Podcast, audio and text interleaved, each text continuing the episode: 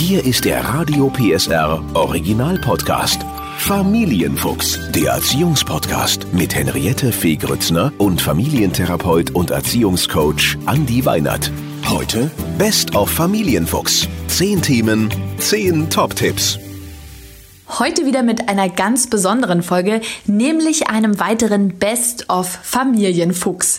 Jetzt gibt's wieder die spannendsten Aussagen zu zehn verschiedenen Themenkomplexen mit sehr, sehr konkreten Tipps für alle Eltern.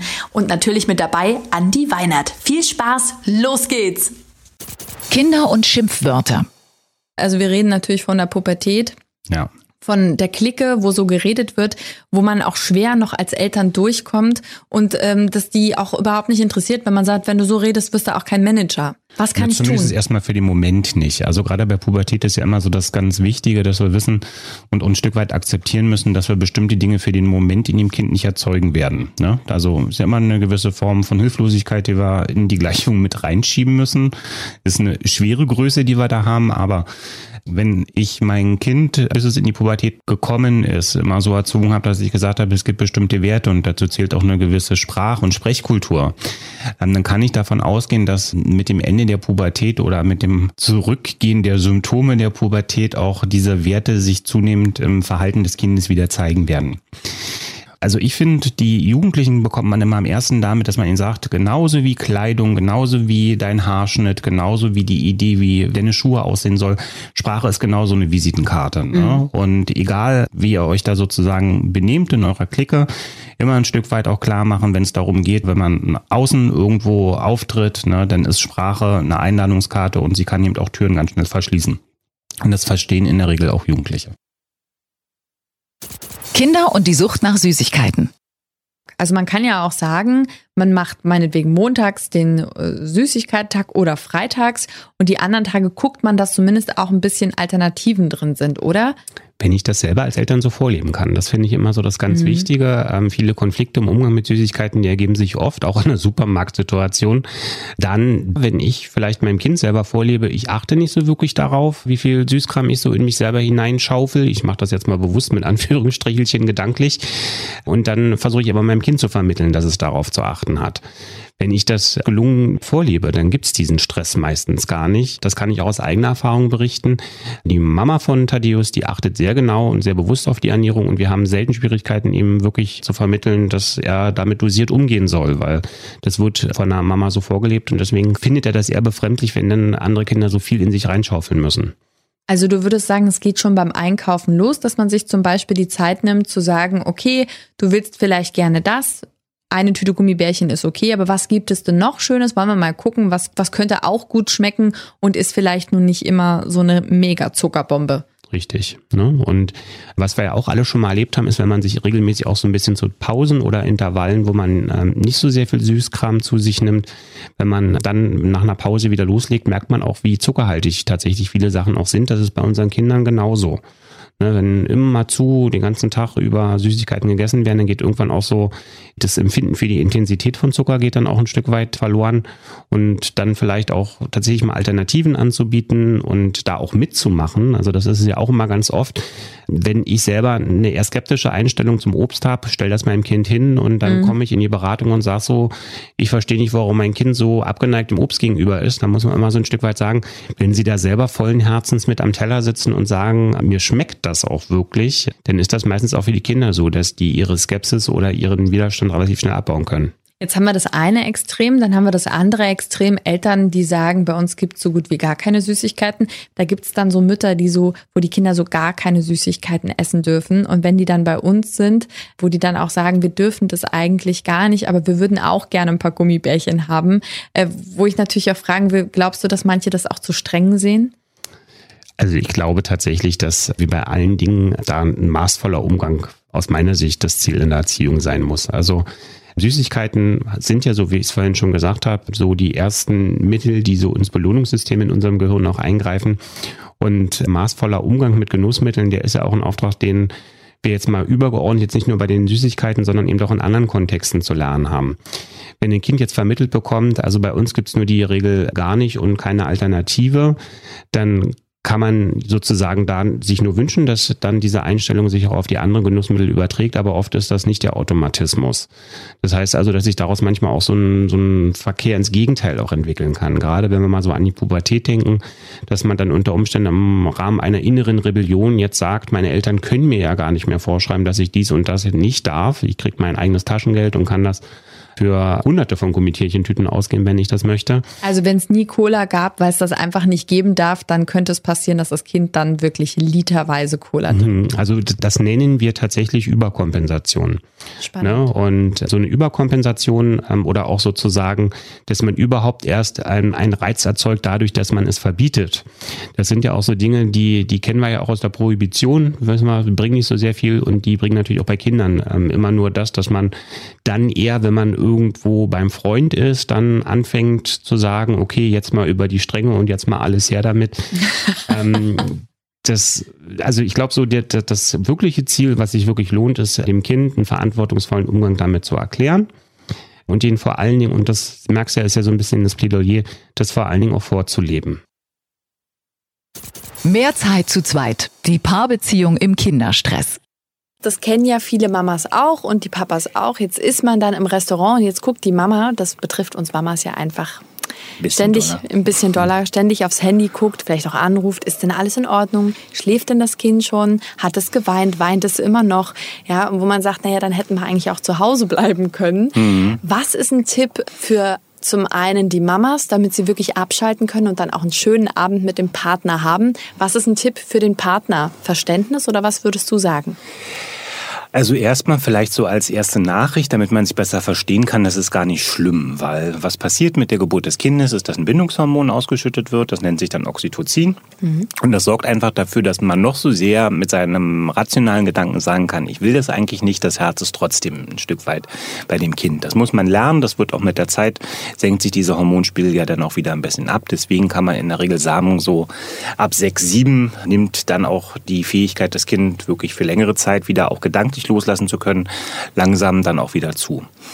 Grundsätzlich ist natürlich auch immer die Frage, auch da kann man wieder keine Generalempfehlung geben. Wenn ich jetzt mein mhm. Kind das erste Mal alleine lasse, dann ist das, glaube ich, aus meiner Sicht auch völlig logisch nachvollziehbar und dann kann man das auch in den Termin mit einbauen, dass man vielleicht jetzt nicht mit der Illusion gemeinsam dann ins Lokal startet und sagt, jetzt haben wir drei Stunden nur für uns und alle Telefone sind aus, sondern dass man sagt, wir verabreden beispielsweise, jeder von uns darf dreimal aufs Telefon gucken. Das ah, probieren wir mal, schön. ob das klappen kann. Ne? Oder dass man beispielsweise mit demjenigen, der dann auch aufpasst, dass man einfach sagt, du pass mal auf, auf. Worauf ich mich freuen würde, ist, dass ihr mich in einer Stunde anruft und dass man mhm. das auch so mit einbaut, dass man sagt, ich versuche mich selber so zu disziplinieren, dass ich sage, ich warte auf diesen Anruf und wenn der Anruf dann kommt, dann frage ich auch und dann freue ich mich auch und dann diszipliniere ich mich beispielsweise wieder zu sagen, dann warte ich wieder eine Stunde und dann frage ich nochmal per Telefon nach, wie läuft es denn jetzt gerade bei euch. Man muss dabei aber auch immer einbauen, dass das auch schief gehen kann. Das, mhm. Wir müssen das loslassen, müssen wir erst ein Stück weit auch wieder lernen. Und gerade wenn es vielleicht dem Kind gerade nicht so richtig gut geht, wenn es kränkelt, wir haben Konzertkarten gekauft für eine Band, auf die wir uns mhm. lange gefreut haben. Jetzt geht es dem Kind nicht so gut, dass man da immer nur mit einem halben Herz vielleicht bei einem Event ist, auf das man sich auch sehr freut. Das liegt dann in der Natur der Sache. Und da kann man, glaube ich, auch nicht wirklich Tipps geben, jetzt zu sagen, dann kannst du das Kind tatsächlich für fünf Stunden vergessen, weil das ist eben tatsächlich auch so. Deswegen sind wir Eltern und deswegen gibt es eben auch dieses Hormon Oxytocin, weil eben bestimmte Dinge sich der Rationalität dann auch entziehen müssen. Kinder und Aufklärung. Genau die Frage danach, Mensch, wie gehe ich denn jetzt damit um? Wie erkläre ich das meinem Kind jetzt, ist eine, die man sehr nicht nur vom Alter, sondern auch vom Kind abhängig machen muss. Ne? Also da sage ich immer, da ist es ganz günstig, dem Kind ein, Angebot zu machen, das erstmal sehr allgemein gehalten sein kann, ähm, dass man zum Beispiel sagt, also hast du ja bestimmt auch schon mal gesehen, so ein Kind, das kommt aus dem ähm, Bauch ne? und dann wartet man erstmal so einen Moment und dann merkt man ja so, das Kind, wenn das Kind mit der Antwort schon zufrieden ist, dann muss man auch nicht nachlegen. Also ich muss dem jetzt nicht die Wahrheit aufzwingen, sondern wir gucken erstmal ganz sensibel, Genau. Ne? Also erstmal gucken, manchmal reicht die Antwort dann schon, ach, die kommen aus dem Bauch. Manchmal kommt dann vielleicht gerade so im Alter von vier, fünf noch so die Idee, ach, ich habe schon gehört, dass, da spielt der Klapperstorch auch eine Rolle mit.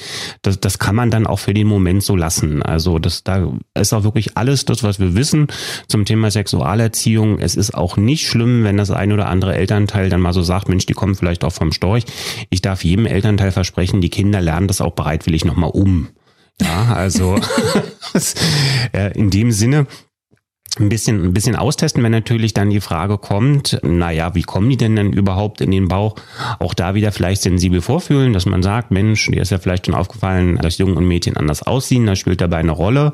Und auch da dann wieder gucken. Ne? Also, und was ich immer ganz schön finde, ist, wenn man in so einem Alter jetzt ist, dass man merkt, Mensch, mein Kind fängt an, sich zurückzuziehen mit Freunden. Ich merke, das Interesse, den Körper zu entdecken, wird ein Thema auch, dass ich mich spätestens dann vielleicht auch mal so ein bisschen gedanklich mit der Frage innerlich vorneweg schon mal auseinandersetze, weil das sind Fragen, die beantworten wir nicht jeden Tag. Die sind auch für uns Eltern so, dass wir sagen, die sind jetzt nicht so, so Alltagsgeschichten, die man so ganz souverän mit seinem Kind besprechen kann. Und dass man vielleicht einfach so ein Stück weit mal so eine Idee entwickelt, wie könnte so ein Gespräch laufen, mit dem Wissen, dass man weiß, wie verhält sich sein Kind auch und dass man dann vielleicht nicht ganz so sehr ins Stottern kommt. Talente bei Kindern erkennen und fördern. Ja. Jetzt ist es ja manchmal so, bleiben wir beim Thema Klavier, hm? angefangen und dann nach kurzer Zeit, oh nee, ich habe da überhaupt keine Lust drauf, dieses Geübe und ich will das nicht mehr machen. Was ist dein Tipp? Durchhalten hm. oder würdest du sagen, gut, dann wenn das Kind nicht mehr will, nicht zwingen oder abbrechen? Also so wie ich dir gerade schon erzählt habe, ist es ja so, dass es sowieso immer so Höhen und Tiefen gibt, die in der Regel so anderthalb bis zwei Monate dauern. Und tatsächlich sollte man auch, wenn das Kind jetzt sagt, ich will jetzt aufhören, für sich selber diesen, diesen Umstand ein Stück weit auch nutzen und sagen, okay, wir probieren es mal zwei Monate maximal weiter. Mhm. Ne, dass man also tatsächlich dann auch sagt, man bricht es nicht sofort ab. Mhm. Wenn jetzt das Kind aber wirklich wie vehement sich verschließt, macht es natürlich auch keinen Sinn, das Kind da jetzt hinzuschleifen. ne? ja. Aber diesen Deal kann man auch vorher, wenn man ein neues Hobby beginnt, kann man das mit dem Kind ja vorab schon so besprechen. Mhm. Dass man sagt, wir probieren das jetzt mit dem Instrument beispielsweise und wenn du merkst, dass es nichts für dich ist, gehen wir aber in die feste Vereinbarung, dass du es zumindest zwei Monate dann noch weiter probieren musst. Wichtig ist halt in so Momenten, wo man merkt, dass die Motivation zurückgeht, eher dem Kind auch zu vermitteln, dass das völlig normal ist, dass man nicht immer mhm. mit der gleichen Power, mit dem gleichen Interesse auch da sein kann und auch dem Kind zu vermitteln, dass bei jedem Instrument, wenn ich es erlerne, eine unglaubliche Disziplinierung auch notwendig ja. ist. Das heißt also auch Empathie, äh, Verständnis dafür ausdrücken, dass man manchmal auch Tage hat, wo es ihnen einfach schwierig ist, die Motivation zu entwickeln, Klavier zu spielen. Ich glaube, ich, was ich auch mal so eine ganz wichtige Geschichte finde, dass die Entscheidung, ein bestimmtes Hobby jetzt zu beenden, ist auch eine Entscheidung für einen Moment. Das ist ja etwas, das man auch relativ unkompliziert, auch wenn man ein bisschen älter geworden ist, wieder aufnehmen kann. Mhm. Und ich glaube, auch wenn man jetzt wirklich die Entscheidung trifft, zu sagen, man verlässt ein bestimmtes Interessenfeld, man verlässt ein Hobby, dass man dem Kind durchaus auch die Chance einräumen darf, dass das zu einem späteren Zeitpunkt auch wieder kommen darf. Lerntipps, wie Kinder sich Dinge besser merken können. Würdest du denn generell auch sagen, es würde sich lohnen, auch bei einem Grundschulkind mal rauszukriegen, was das für ein Typ ist? Ob das jemand ist, der Vokabeln lernt, indem er sie sich über eine, jetzt wollte ich schon sagen Kassette, da weiß ich von den jungen Menschen keiner mehr, was das ist. Ne, also über den äh, Computer immer wieder anhört. Oder ähm, würdest du sagen, dass wenn man sie sieht, visuell, also was ist mein Kind für ein Lerntyp? Ich finde das, also mir hat das sehr geholfen, als ich das hm. für mich entdeckt habe, zu wissen, was für ein Typ bin ich, wie lerne ich am besten, was ist meine Strategie. Und ich weiß, weil wir gerade davon reden, dass viele Eltern ganz oft mit anderen Eltern darüber reden, wie kann ich meinem Kind eine Lernstrategie mitgeben die Idee, Lerntypen nach Sinneskanälen einzuteilen, von denen sind wir ein Stück weit weggekommen. Oh, also, okay. ähm, also es gibt nach wie vor die Idee, dass es präferierte Sinneskanäle gibt, aber im Idealfall nutzt man alle Sinneskanäle zeitgleich und das bietet sozusagen dann die Möglichkeit, dass man damit vermutlich wirklich am besten lernen kann. Aha. Das heißt also im Idealfall, wenn ich gut lernen will, ähm, nutze ich die Möglichkeit, ich setze mir die Kopfhörer auf, lass es mir erzählen, bewege mich durch den Raum, hab irgendwo einen Tisch, schreib mir das Ganze nochmal auf, pack's mir noch mal irgendwo an die Wand. Ja, das sind, das sind dann werden alle Sinneskanäle werden damit bedient. Ähm, es gibt eine Technik, die nennt sich nach dem Entdecker Davis Technik. Die wurde zum Anfang sehr stark belächelt, weil was der gemacht hat, ist, dass er einfach gesagt hat, er bringt den Kindern nicht mehr die Wörter bei, indem die die einfach aufschreiben sollen mit dem Füller, sondern die sollen geknetet werden. Zum Anfang, wie gesagt, wurde das so ein bisschen belächelt. Na, jetzt müssen die da irgendwie kneten und auch wieder mit diesem Grundsatz, dass gesagt wird, was das an Zeit kostet, diese Worte zu kneten. Der hat aber tatsächlich bei äh, verschiedenen Schulleistungsstörungen wie der Legasthenie, Leserechtschreibschwäche, hat er mit seiner Methode durchaus viele Legastheniker auch dabei unterstützen können, bestimmte Worte richtig zu schreiben. Mhm. Ja, das soll also heißen, ähm, das wissen wir auch aus der Lerntherapie so ein Stück weit. Viele Techniken, die man findet und die man empfohlen bekommt, die wirken im ersten Schritt immer erstmal so, dass man sagt, ist ja umständlicher. als das normale Pauken. Aber wenn man diese Methode verinnerlicht hat, dann ist sie effizienter und sie ist dann, wenn man sie sicher anwenden kann, noch oft so, dass man sagen kann, es geht schneller. Also ich selber kann sagen, dass in den sozusagen Kontexten, in denen ich Lerntherapie angewendet habe, dass man sagen kann, die Kinder brauchen immer ein Stück weit zum Beispiel auch mit so einer Schlüsselworttechnik. Darüber haben wir jetzt noch nicht gesprochen, die Nee, funktioniert nee. aber so ähnlich wie diese 3-2-1-Technik, dass man zum Beispiel, gerade wenn es ums Fremdwörterlernen geht, Ja. dass man da zum Beispiel sagt, auch da baut man sich erstmal wieder ein Wort, das man als Schlüsselwort damit verbindet. Ja, also wenn wir mal ein Wort wie Hose, Schlauch nehmen ähm, aus, dem, aus dem Englischen, dann ist ja, wenn man dieses Wort liest, für viele Kinder erstmal so, ach, da steht ja Hose. So, und jetzt kann man dieses Wort, was Sie ja schon sozusagen im Kopf haben, was Sie damit assoziieren, kann man nehmen und kann sagen, wie kriege ich dieses Wort, was Sie jetzt initial schon im Kopf drin haben, wie kriege ich das gedanklich in Ihnen so verändert, dass Sie sich die Bedeutung merken können. Und dann nehme ich jetzt die Hose, die sowieso schon im Kopf drin ist, und sage, die machen wir uns jetzt zu einem ganz, ganz langen Schlauch. Die biegst du dir quasi in deinem Kopf, biegst du dir die wie eine Schlange, biegst du die dir zurecht und weißt, also die Hose im Englischen wird dann zum Schlauch im Deutschen. Ist anspruchsvoll, muss man äh, tatsächlich auch sagen. Das geht sicherlich, so kann man nicht alle Wörter lernen, aber gerade die, wo man vielleicht auch die Rückmeldung bekommt von dem Kind, das kann ich mir schlecht merken. Das ist eine Vokabel, gucke ich mir 20 Mal an, habe ich immer eine andere Idee. Kann sich so eine Schlüsselworttechnik wirklich lohnen, weil ich arbeite mit der Assoziation, die im Kopf schon drinne ist und versuche die nicht zu löschen, sondern versuche die in irgendeiner Form so umzuleiten, dass das Kind, wie bei einer Eselsbrücke, die funktionieren ja letztlich genauso, dann die Möglichkeit hat zu sagen, okay, ach ja, Hose im Englischen, da denke ich doch an den Schlauch, der da in meinem Kopf drinne war. Das hat man in sein Leben lang quasi in sich drinne. Ich will das auch, wenn Kinder sich ständig vergleichen. kennen wir alle. Das Kind will der Beste sein, der Schnellste. Das Kind möchte den Tanzwettbewerb mitmachen, im Lesewettbewerb gewinnen und, und, und. Und dann hat auch noch die Freundin die meisten Barbies. Also dieser permanente Wettbewerb bei Kindern, wo kommt das her? Ist das eine Art Neid oder ist das das Gefühl, was zu verpassen? Wo ist, wo ist dieser Faktor, dass man sagt, ich will das auch haben oder ich will davon mehr haben als die anderen?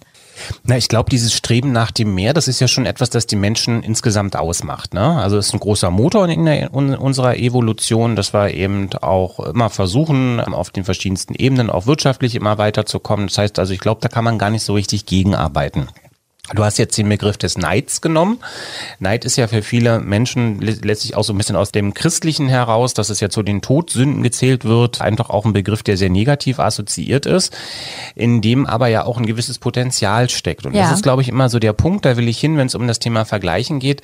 In Vergleichen steckt immer beides drinne. Wenn ich mich vergleiche, um mich destruktiv zu fühlen, also zerstörerische Gedanken zu entwickeln, dann ist sicherlich dieses Vergleichen nicht gut. Ja. Wenn ich das meinem Kind auch so wiedergebe, dass ich sage, du sollst dich nicht vergleichen, dann verschreibe ich ihm etwas, das menschgegeben ist. Das Ja. heißt also, das kann ich dem Kind eigentlich auch gar nicht verbieten. Also fängt es an, das heimlich zu tun.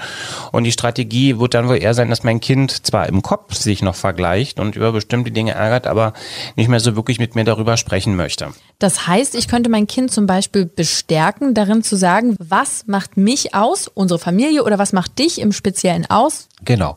Und letztlich auch den Mut dazu zu haben, zu sagen, wir Menschen, wir müssen auch gar nicht gleich sein. Ne? Also man hat ja auch da wieder die Möglichkeit zu sagen, um dem Kind ein Stück weit auch ab einem bestimmten Alter zu erklären, was ist denn mir wirklich wichtig? Ja. Ja. Will ich jetzt total digital bei mir zu Hause sein und brauche immer ähm, ein bestimmtes elektronisches Produkt einer bestimmten Konzernmarke? Wenn ich sage, das ist mir nicht wichtig, das kann ich dem Kind erklären und ich kann dem Kind sagen, das ist bei mir so. Das äh, hat auch Gründe, warum das bei mir so ist und du kannst das später, wenn du erwachsen bist, kannst du deine eigenen Ideen dazu entwickeln. Na, aber für den Moment ist es so, dass ich gute Gründe habe, dass ich sage, mir reicht, dass, dass wir digital grundversorgt sind. An anderen Punkten kann ich dem Kind aber auch sensibilisieren, ich lege mehr Wert auf eine gesunde Ernährung. Das macht vielleicht dann jemand anders nicht so. Ich achte darauf, dass du immer Obst dabei hast. Ja, das heißt also, dass man dem Kind durchaus auch erklärt, dass die Idee des Meers ähm, immer das Resultat dessen ist, dass man auch bestimmte Prioritäten in seinem Leben durch bestimmte Werte ja auch gesetzt hat. Ja, wir hören mal, was Annabelle sagt zum Thema Vergleichen. Ich bin gespannt. Bei euch in der Klasse, da vergleicht ihr euch ja bestimmt auch manchmal, ne? Der eine, der kann das oder hat das. Findest du das gut oder findest du das doof? Ich finde das eigentlich auch doof manchmal. Ja, Warum? weil manche damit auch angeben und dann werden manche aus meiner Klasse, manchmal auch ich, bockig. Findest du, man sollte aufhören, sich mit anderen zu vergleichen? Ähm, manchmal. Also ich werde dann auch selber auf mich wütend. Weil du das dann noch nicht kannst, zum Beispiel. Ja, auch. Das passt ja ganz gut, ne? Also das letztlich in so einer Situation des Vergleichens die Kinder sich manchmal auch unabsichtlich selber unter Druck setzen und dann brauchst du wieder von uns vielleicht auch eine Rückmeldung, dass man sagt, das ist auch gar nicht schlimm. Ja, also Ja. jeder von uns oder so gerade unsere Kinder, auch das passiert ja manchmal auch, dass man dann so die Tendenz hat zu sagen, Mensch, meiner kann schon lesen, kann deiner schon Klavier spielen, dass man an solchen Situationen auch immer ein Stück weit daran denkt, dass jedes Kind unterschiedliche Fähigkeiten und Talente hat und dass man ein Kind auch vor allen Dingen darin bestärkt zu sagen, du musst nicht der Beste in Mathe und Deutsch und all diesen ganzen Dingen zeitgleich sein, sondern Schule soll auch ein Stück weit dazu einladen zu sagen, was kannst du wirklich richtig gut? Und, und ich glaube, so unser, unser Auftrag kann daraus dann auch sein, dass man ähm, ein Kind eher dadurch motiviert, dass man sagt, ich äh, befördere deine Fähigkeiten und bestärke dich auch darin, dass es gut ist, dass du die hast und suche nicht ewig danach, wie du das, was du vielleicht nicht so gut kannst, wie wir das immer kompensieren können und da versuchen, irgendeinem Ideal hinterherzulaufen. Und warum? Warum die Frage nach dem Warum für Kinder so wichtig ist. Kinder stellen ja gerne die Frage, warum, warum, warum. Was hältst du denn von so Antworten wie, das erkläre ich dir, wenn du groß bist? Da muss man eine lange Liste sich merken. ja. So, ne? Also es ist ja meistens, wenn man sowas sagt, hat man eigentlich wirklich vor, es zu erklären, wenn man, wenn, wenn das Kind dann groß ist. Also da steckt ja noch was anderes drin in der Botschaft, nämlich das, das klingt jetzt vielleicht ein bisschen hart, aber du bist nicht in dem richtigen Alter, dass du es wert bist, diese Frage beantwortet zu bekommen. Deswegen von solchen Äußerungen würde ich eher abraten, auch wenn sie natürlich in dem Kontext, wo sie dann häufig so über die Lippen tanzen, auch gar nicht so rabiat gemeint sind, wie man sie dann interpretieren kann. Aber Eben auch so Sachen wie, ne, das verstehst du noch nicht, ne? Das sind ja manchmal so, das brauche ich dir jetzt nicht erklären, das verstehst du noch nicht, sind ja auch so Sätze, die fallen. Also das verstehst du noch nicht. Das ist, glaube ich, dann aber hat eine andere Qualität. Okay. Ne? Als wenn man jetzt einfach sagt, das erkläre ich dir irgendwann später mal. Sch- Irgendwann später mal, das ist, also wenn wir zum Chef gehen und fragen, kriegen wir eine Lohnerhöhung und der sagt, ja, irgendwann später mal, das ist genau das Gefühl, was unsere Kinder durch so eine Antworten von uns dann auch bekommen. Wenn man sagt, geht gerade im Moment noch nicht, weil wir kriegen es noch nicht hin, weil wirtschaftliche Probleme irgendwie da sind, dann kann man mit der Antwort besser leben, fühlt Ja. sich besser an, wenn der Chef das macht. Und so ist es da auch, ne? dass man also sagen kann, wenn ich meinem Kind sage, so für den Moment ist es vielleicht ein bisschen früh. Ich denke, in einem Jahr oder in anderthalb Jahren können wir uns das angucken. Wenn man ein Fotoalbum sowieso schon hat, wo man sagt, man sammelt mal Erinnerungen, kann man ja auch hinten auf die letzte Seite einfach mit dem Kind gemeinsam mal draufschreiben, wir schreiben uns das mal auf. Ne? Schön. Ähm, und dann schreibt man sich das auf, vielleicht mit dem Datum, wo die Frage angekommen ist. Ich kann vielen Eltern versprechen, dass man die Liste nicht abarbeiten muss irgendwann, sondern viele Fragen klären sich ja im Laufe der Entwicklung, aber es ist auch eine schöne Erinnerung, wenn man sich dann Schön. irgendwann mal so anschaut, so warum Frösche keinen Schluck aufbekommen, das war deine Frage, als du fünf warst. Kinder und ihre Sorgen. Das kennst du sicherlich auch. Das Kind wacht morgens auf und sagt, ah, ich will nicht in die Schule, ich habe so Bauchschmerzen. Manchmal sind es ja wirklich Bauchschmerzen, aber manchmal steckt da ja auch was anderes dahinter. Und genau um das Thema geht's heute. Wenn mein Kind Sorgen hat, woran erkenne ich das? Was sind so Signale?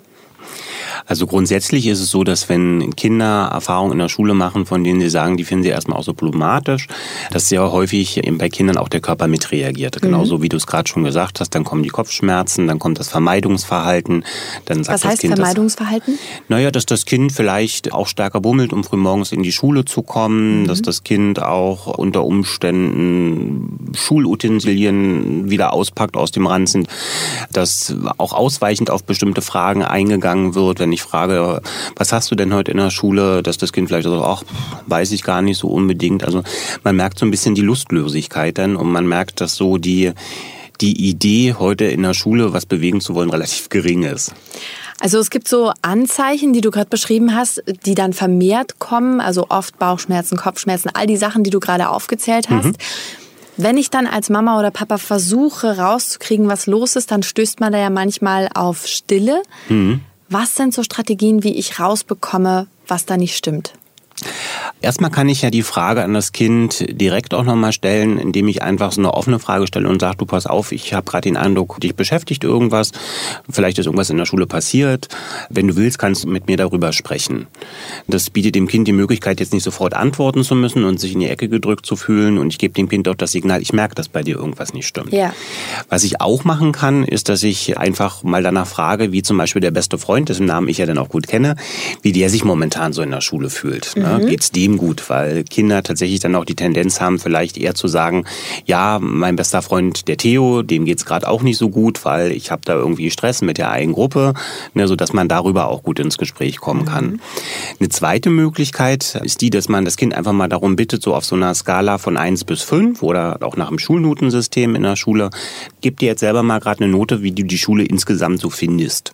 Ja, und wenn das Kind dann beispielsweise sagt, na momentan finde ich das doof, das ist vier oder fünf, kann man darüber ja auch ins Gespräch kommen und kann sagen, na wenn du so sagst zwischen vier oder fünf, das ist ja jetzt so gerade gar nicht gut, was macht's denn momentan eher so von für dich so zu einer fünf? Ja, mhm. das heißt also, dass man auch über so ein, so ein Schulnotensystem mit dem Kind ins Gespräch kommen kann. Und das ist was ganz Wichtiges, dass man dem Kind, und deswegen braucht man auch ein bisschen ein Fingerspitzengefühl, auf der einen Seite eine Gesprächsbereitschaft anbietet, auf der anderen Seite aber nicht einen Druck erzeugt, ähm, dass das Kind, das sich ohnehin unter Umständen durch bestimmte Dinge, die es erlebt hat, auch schuldig fühlt, mhm. Dieses Gefühl der Schuld noch verstärkt wird.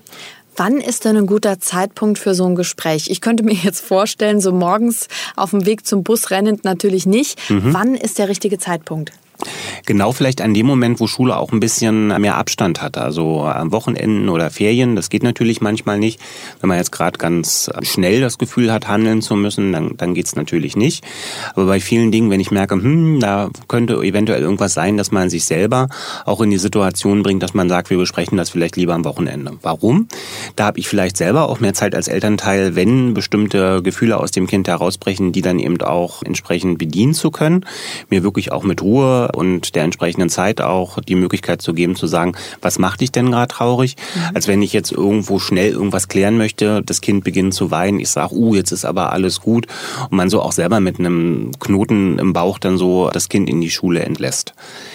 Darüber hinaus glaube ich, wenn es darum geht, den, den richtigen Zeitpunkt zu bestimmen, auch auf Signale des Kindes achten. Also wenn ein Kind immer wieder zu mir kommt und immer wieder, ich merke, das Kind sucht auch meine Nähe, ja, ich habe so das Gefühl, ich weiß gar nicht gerade so richtig, warum es da ist. Es spielt irgendwie sonst doch um die Zeit. Dann können das Signale des Kindes sein, wirklich auch mal zu fragen, sich hinzusetzen und zu sagen, hey, was ist denn los? Ne? Gibt es äh, irgendwas Spannendes gerade in der Schule oder irgendwas, was du mir erzählen willst? Und da kann es auch immer ein guter, guter Gesprächs Öffner sein, wenn man von seinen eigenen Erfahrungen mal berichtet, dass man mal sagt, du pass mal auf, mir ist in der Schule auch mal das und das passiert. Ob man jetzt ähm, selber Betroffener war oder eine Beobachtung einfach aus der Schulzeit erzählt, dass man sagt, ich habe da auch mal gesehen, wie da jemand ähm, geschubst wurde oder wie jemand der Cappy abgenommen wurde. Darüber kriegt das Kind so ein bisschen das Gefühl, okay, also Mama, Papa kennen das. Ne, und dann ist es natürlich auch einfacher davon zu berichten, wenn man sowas selber erlebt hat. Mit Kindern über Abschied und Tod reden. Wie viel von meiner eigenen Trauer kann ich denn einem Kind zumuten? Mhm. Wie viel davon kann so ein Kind ertragen? Denn ich sehe auch eine Gefahr darin, dass so ein Kind ähm, in so einen Fluss, dass dem das so übergestülpt wird und das mit reingezogen wird in was, was es vielleicht auch gar nicht will. Weil alle jetzt traurig sind, muss ich jetzt auch traurig sein. Solches Nachahmungsverhalten, das kann es zum Teil auch geben. Das ist auch, zu Beginn ist das nicht schlimm. Also die Kinder werden irgendwann, wenn sie entsprechende gute Angebote bekommen, auch ein authentisches Trauerverhalten selber entwickeln. Wichtig ist immer, Trauer verläuft in Wellen. Das darf ein Kind auch erleben. Ja, also dass das manchmal so ist, dann geht es einem wieder besser, dann ist es wieder ein bisschen heiterer und leichter. Und dann gibt es auch wieder Phasen, die kann man auch nicht planen, dass man dann das Gefühl hat, jetzt schiebt man wieder so komplett, als wenn so einem so eine dunkle Welle erwischt, ist man wieder komplett in der Trauer drinne. Kann ich das und, kommunizieren, dass ich sage, du, heute habe ich keinen guten Tag, ich bin gerade traurig? Die Erklärung dahinter sollte sein. Ne? Also, dass man den Kind schon versucht zu erklären, zur Trauer gehört dazu, dass die manchmal eben auch wirklich wie so eine Wasserwelle kommt und dann schwappt, dann ist man da wieder drinne. Mhm. Und dann dauert das, manchmal dauert das dann einen halben Tag oder dann dauert das mal einen ganzen Tag, dass man traurig ist, aber dann geht das auch wieder weg. Also ich finde, wenn immer so diese Frage nach der, wie viel kann ich meinem Kind zumuten an Trauer, wenn die Frage gestellt wird, sage ich immer, Sie können dem Kind eigentlich auch alles das an Trauer zumuten, was Sie selber erleben, aber nehmen Sie es auf jeden Fall auch mit, wenn Sie merken, dass die Trauer wieder ihnen leichter wird, wenn mhm. wieder hellere Momente kommen und erklären sie auch, dass das Teil eines Trauerprozesses ist, dass sie nicht jeden Tag gleichmäßig in so einer Situation sind, sondern dass man auch, wenn man einen geliebten Menschen verloren hat, zwei, drei Tage später auch fröhliche Gedanken haben kann, dass man auch die Lust am Leben punktuell sagt, ach, jetzt merke ich aber auch, der, das, dem ging es, glaube ich, jetzt auch gut, dass der jetzt nicht mehr da ist. Oder ich gucke in den Himmel und sehe einen Sonnenstrahl und denke jetzt an den oder so. Und ich glaube, wenn ein Kind das vorgemacht äh, wird äh, und auch erklärt wird, dann hat das Kind auch die Möglichkeit, wirklich zum Schluss zu verstehen, Trauer ist immer was Individuelles. Dazu kann man das Kind auch einladen und sagen, du musst jetzt nicht mehr traurig sein, du darfst auch einen normalen Alltag wieder mhm. haben, dich mit Freunden treffen. Aber eben dem Kind auch zu vermitteln, es dauert einfach eine gewisse Zeit was mache ich denn oder wie reagiere ich denn, wenn ein Kind überhaupt nicht traurig ist? Dann mache ich auch erstmal nichts. Ne? Also dann muss ich ja dem Kind nicht Trauer verschreiben. Nee, aber kann es dann sein, dass das noch nicht angekommen ist oder hat das Kind einfach eine andere Art und Weise damit umzugehen? Vielleicht hat das Kind auch keine emotionale Bindung zu der Person aufgebaut. Ne? Das kann also auch das, sein, ne? weil man also erwartet ja, oh Gott, wie sage ich das jetzt meinem Kind? Wie nehme ich mein Kind mit? Ich kann mich an so eine Situation erinnern, wo auch jemand bei uns in der Familie äh, und dann war das so, aha, okay, und, mhm. ne, und wir waren alle eigentlich traurig und das Kind war völlig das kann es eben auch geben. Ne? Also ein Kind hat ein anderes Beziehungsgefüge und uh, unter Umständen eine Tante, zu der wir uns sehr dicht hingezogen fühlten, weil wir sehr viel mit ihr erlebt haben, war vielleicht in der Lebenswelt des Kindes zwei, dreimal präsent. Da war eben auch eine von vielen Tanten, die ihre Geschenke immer dagelassen hat. Aber damit war es dann auch gut. Mhm. So, ne? ähm, auch das kann man dem Kind dann so sagen, ne? dass man sagen kann, ist gar nicht schlimm. Wenn du das jetzt so erlebst, dann das, ich habe das eben halt ein bisschen mehr. Was in dem Kontext mir persönlich immer noch ganz wichtig ist, ist bei der Besprechung von solchen Themen also gerade wenn die Kinder noch im Alter von fünf bis neun unterwegs sind, immer auf eine klare, ehrliche Sprache zu achten. Ja. Ne? Weil ähm, da ist an der einen oder anderen Stelle auch bei mir in der Familienberatungspraxis schon mal durch eine falsche Kommunikation oder nicht ganz so gelungene Kommunikation sind auch Missverständnisse beim Kind entstanden. Zum Beispiel? Wenn ich jetzt sage, zum Beispiel, die Oma, die ist weggegangen, mhm. das ist ja durchaus etwas, was wir äh, als Sprachgebrauch ah, benutzen, ja, dann denkt das Kind tatsächlich im wortwörtlichsten Sinne, na, wo ist sie denn jetzt hingegangen? Oder wann die kommt, die, wieder. Genau, wann kommt die denn jetzt wieder? Ne? Die Tante ist in den Himmel gefahren. Dann fragen die Kinder sich im Alter von vier, fünf magisches Denken, wie ist sie denn jetzt bitte schön mit dem Auto in den Himmel gekommen? Mhm. Ja, und wann kommt die wieder zurück? Ne? Das heißt also, man sollte tatsächlich den Kindern, wenn man das mit denen bespricht, auch klar versuchen, klar zu formulieren, formulieren, nicht eine Sprache, die zu Missverständnissen einlädt, dass das ein Punkt ist, der nicht wieder umkehrbar aus. Ne? Es ist immer lohnenswert, mit den Kindern ehrlich zu sein, wenn es um das Thema Tod geht, den äh, Glauben erklären und dabei auch betonen, dass wir die richtige Erklärung mittlerweile alle noch nicht haben. Die Dinge klar beim Namen benennen, um Missverständnisse zu vermeiden dann auch Gedanken über den Tod zulassen, sich also mit einer Frage, die uns ja auch gestellt werden kann, wie zum Beispiel, Papa, wann stirbst du denn? Mhm. Mit solchen Fragen auch jetzt unabhängig vom Kontext mal auseinandersetzen und mal fragen, wie kann so eine mögliche Antwort dazu aussehen? Und das Wichtigste dann zum Schluss die Trauer zulassen und dem Kind vermitteln, dass das, wenn es gesunde Trauer ist, in Phasen verläuft. Das heißt also, das Lachen, das Zweifeln und das Weinen alles gleichermaßen dazu zählt. Danke, Andi. Gerne. Der Podcast rund um Familie, Eltern, Kinder und Erziehung mit Familientherapeut und Erziehungscoach Andi Weinert. Alle Folgen hören Sie in der Mehr PSR App und überall, wo es Podcasts gibt. Familienfuchs, ein Radio PSR Original Podcast. Moderation Henriette Fee Grützner. Eine Produktion von Regiocast, deutsches Radiounternehmen.